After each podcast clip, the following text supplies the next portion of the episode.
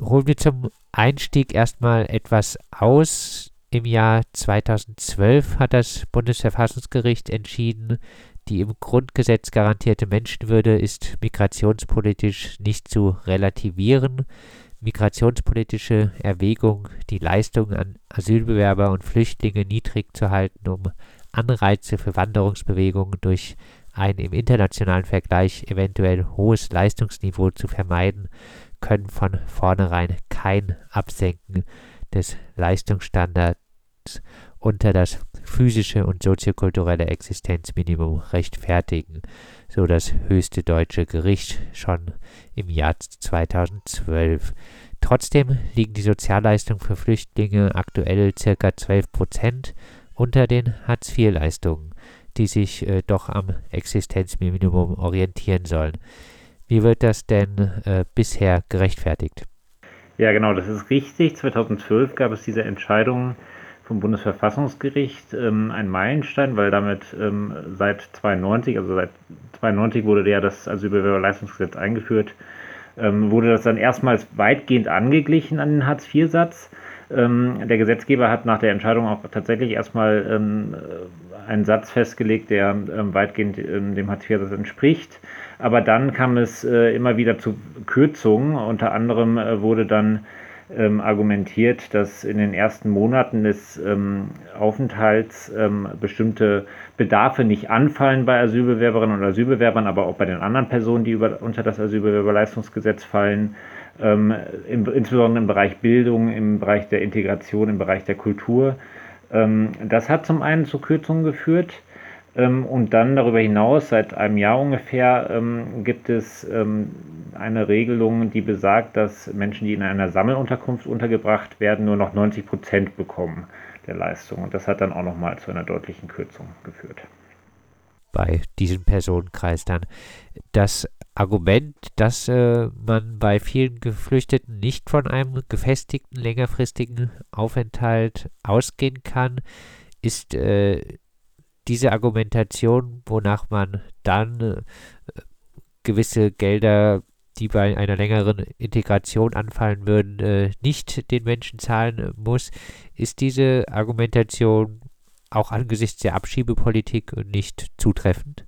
Äh, nee, die ist nicht zutreffend. Ähm, zwar wird es immer so dargestellt, als würden dann die, die Asylbewerberinnen und Asylbewerber ähm, nach einigen Monaten dann möglicherweise schon den Asylbescheid bekommen und dann schnellstmöglich abgeschoben werden, aber in der Praxis sieht es dann doch anders aus. Also erstmal ist zu beobachten, dass es doch erhebliche ähm, Anzahl an positiven Asylanträgen gibt, also Menschen, die dann im Endeffekt entweder im Verwaltungsverfahren oder vor Gericht letztendlich Erfolg haben und dann dauerhaft auch in Deutschland bleiben können. Und zum anderen ist ähm, äh, zu berücksichtigen, dass das Asylbewerberleistungsgesetz eben nicht nur auf Asylsuchende anwendbar ist, sondern zum Beispiel auch auf Menschen mit einer Duldung und ähm, Personen mit einer Duldung. Das kann zum Beispiel eine Ausbildungsduldung sein, also zum Zwecke der Ausbildung. Und da ist eigentlich schon vorgezeichnet, dass diese Personen nach der ähm, Ausbildung dann auch eine Aufenthaltserlaubnis bekommen und äh, für die Arbeit dann ähm, hier bleiben können. Äh, insofern ist diese Prognose, dass ähm, die Personen eigentlich nur wenige Monate in Deutschland leben, falsch. Abgesehen davon ähm, ist es ja äh, tatsächlich, tatsächlich auch nicht so, dass man auch wenn man nur wenige Monate in Deutschland lebt, ähm, keinen Bedarf an äh, Kultur oder ähm, an, an Bildung hat, ähm, da sind dann möglicherweise andere Bedarfe relevant. Möglicherweise hat man sogar einen noch stärkeren Bedarf an, an Bildung, etwa um die Sprache zu lernen. Also das ist keineswegs plausibel dargelegt vom Gesetzgeber. Du hast es angesprochen, seit 2019 gibt es die Regelung, dass Flüchtlinge in Sammelunterkünfte diesen, das Geld nochmal um 10% die Leistung gekürzt werden. Äh, sie seien eine Schicksalsgemeinschaft, könnten zusammen wirtschaften und bräuchten deshalb weniger Geld. Stimmt das nicht? Nee, das stimmt nicht. Also äh, der, das Bundesverfassungsgericht hat es akzeptiert, dass man bei zusammenlebenden Menschen, also bei Ehepartnern oder Menschen, die in einer eheähnlichen Beziehung leben, dass man da diese Kürzung äh, vornimmt unter dem Gesichtspunkt, dass man davon ausgeht, man wirtschaftet zusammen und dadurch gibt es bestimmte Einspareffekte. Ähm, das ist besonders relevant bei irgendwie größeren Anschaffungen. Also wenn man sich zum Beispiel ähm, zu zweit kann man sich dann ein Fernseher zum Beispiel kaufen und den dann gemeinsam nutzen. Also da ist das möglicherweise tatsächlich plausibel. Ähm, bei Asylsuchenden ist, das, äh, ist die Situation ganz anders, nämlich die haben sich ja nicht ausgesucht, mit wem sie dort in den Sammelunterkünften zusammensuchen, sondern die werden zwangsweise dort untergebracht. Ähm, und äh, innerhalb der Sammelunterkünfte gibt es entsprechend ganz verschiedene äh, Interessen, gibt es unterschiedliche kulturelle ähm, Eigenschaften, gibt es auch, ähm, auch aufenthaltsrechtlich sind das ganz unterschiedliche Situationen. Ich habe gerade angesprochen, es gibt Asylsuchen, es gibt manche, die sind, haben möglicherweise schon eine Aufenthaltserlaubnis, andere haben eine Duldung. Ähm, und das, das birgt auch ein gewisses Konfliktpotenzial sogar in diesen Sammelunterkünften, sodass es eigentlich äh, völlig illusorisch ist, äh, zu glauben, dass die Menschen dort wie in einer Familie ähm, zusammen wirtschaften würden. Also diese Annahme ist letztendlich geht völlig an der Realität vorbei.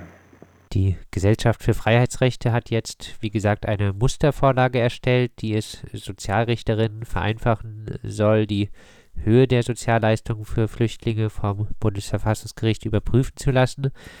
Geht es darum, Gleichheit gegenüber Hartz-IV-EmpfängerInnen herzustellen oder wäre ein etwas niedrigerer Satz äh, noch vertretbar? Ähm, also wir ähm, stellen eigentlich, ähm, also in unserer Mustervorlage greifen wir ja sowohl diese ähm, 10% Kürzung an, als auch die ganzen Kürzungen, ähm, die wegen eines angeblichen Minderbedarfs, wegen eines Kurzaufenthaltes äh, gerechtfertigt sein sollen. Ähm, die greifen wir an und damit wäre der, der Satz eigentlich nach unserer Vorstellung dann, würde dann dem Hartz-IV-Satz äh, entsprechen. Ähm, genau heißt klar, äh, Geflüchtete müssen ein genauso hohes Existenzminimum haben äh, wie Hartz-IV-Empfängerinnen. Genau, also das Bundesverfassungsgericht hat gesagt, es ist denkbar, dass ähm, bei einem konkret dargelegten Minderbedarf auch ähm, ein anderer Regelsatz festgelegt werden kann. Aber dann muss halt wirklich der Gesetzgeber konkret darlegen, in welchen Bereichen ähm, ein, ein geringerer Bedarf vorliegt. Und das hat der Gesetzgeber bisher nicht gemacht. Und das wird auch sehr schwierig möglich sein. Man müsste dann halt eigentlich äh, für die jeweils betroffene Gruppe ähm, eine neue äh, statistische Erhebung durchführen, ob dort tatsächlich dann ähm, geringere ähm, Ausgaben getätigt werden innerhalb dieser Gruppe. Und das äh, ist eigentlich praktisch unmöglich.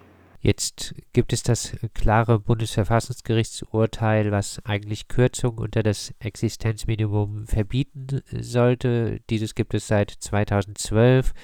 Zuletzt äh, wurden die Hartz-IV-Sanktionen zumindest teilweise durch das Bundesverfassungsgericht gekippt. Äh, bestünde nicht auch im jetzigen Fall die Gefahr, dass die Praxis de facto die Rechtsprechung ignoriert oder der Gesetzgeber wieder einen Weg finden wird, äh, Flüchtlingen doch weniger Geld zur Verfügung zu stellen? Naja, das macht er ja ähm, seit einigen Jahren. Er versucht es immer wieder und umso wichtiger ist es eigentlich, dass man möglichst schnell ähm, diese Gesetze dann wieder vor das Bundesverfassungsgericht bringt.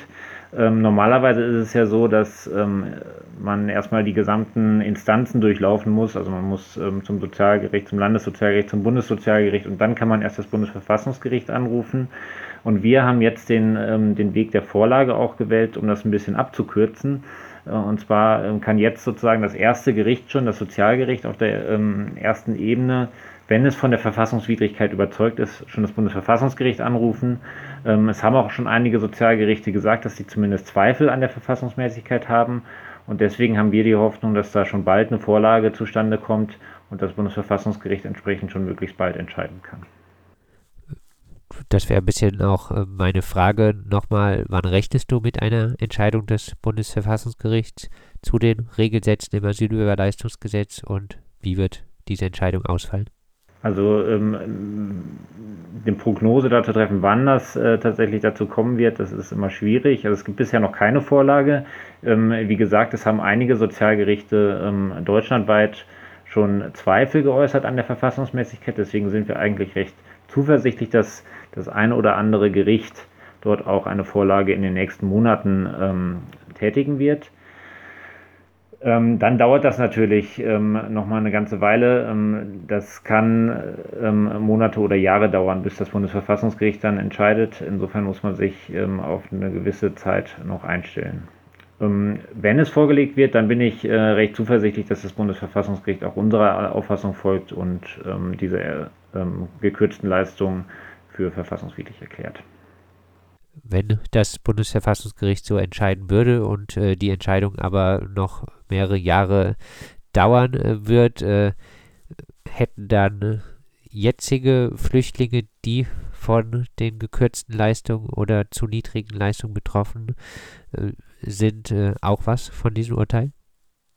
Ähm, also zumindest, wenn sie jetzt äh, sich gegen diese gekürzten Leistungen wehren und äh, entsprechend Widerspruch einlegen und Klage einlegen, dann müssen sie zumindest rückwirkend ähm, die Leistungen bekommen. Und daneben ähm, kann, es, ähm, äh, kann es durchaus erfolgsversprechend sein, auch jetzt schon einen Eilantrag zu stellen auf äh, die höheren Leistungen mit der Begründung, dass voraussichtlich dieses Gesetz für verfassungswidrig erklärt wird. Da ist die Rechtsprechung in den verschiedenen Bundesländern unterschiedlich. Ähm, aber es ist auf jeden Fall allen Betroffenen zu raten, sich dagegen zu Wehr zu setzen und ähm, die, äh, einen Anwalt aufzusuchen, um dann gegebenenfalls zu klagen. Die Gesellschaft für Freiheitsrechte will die niedrigen und in Sammelunterkünften noch einmal gekürzten Regelsätze im Asylbewerberleistungsgesetz schnellstmöglich vom Bundesverfassungsgericht überprüfen lassen. Um das zu erreichen, hat die Gesellschaft eine Mustervorlage erstellt, die Sozialrichterinnen vereinfachen soll, die Höhe der Sozialleistung für Flüchtlinge vom Bundesverfassungsgericht überprüfen zu lassen. Wir haben über das Thema mit dem Juristen David Werdermann gesprochen.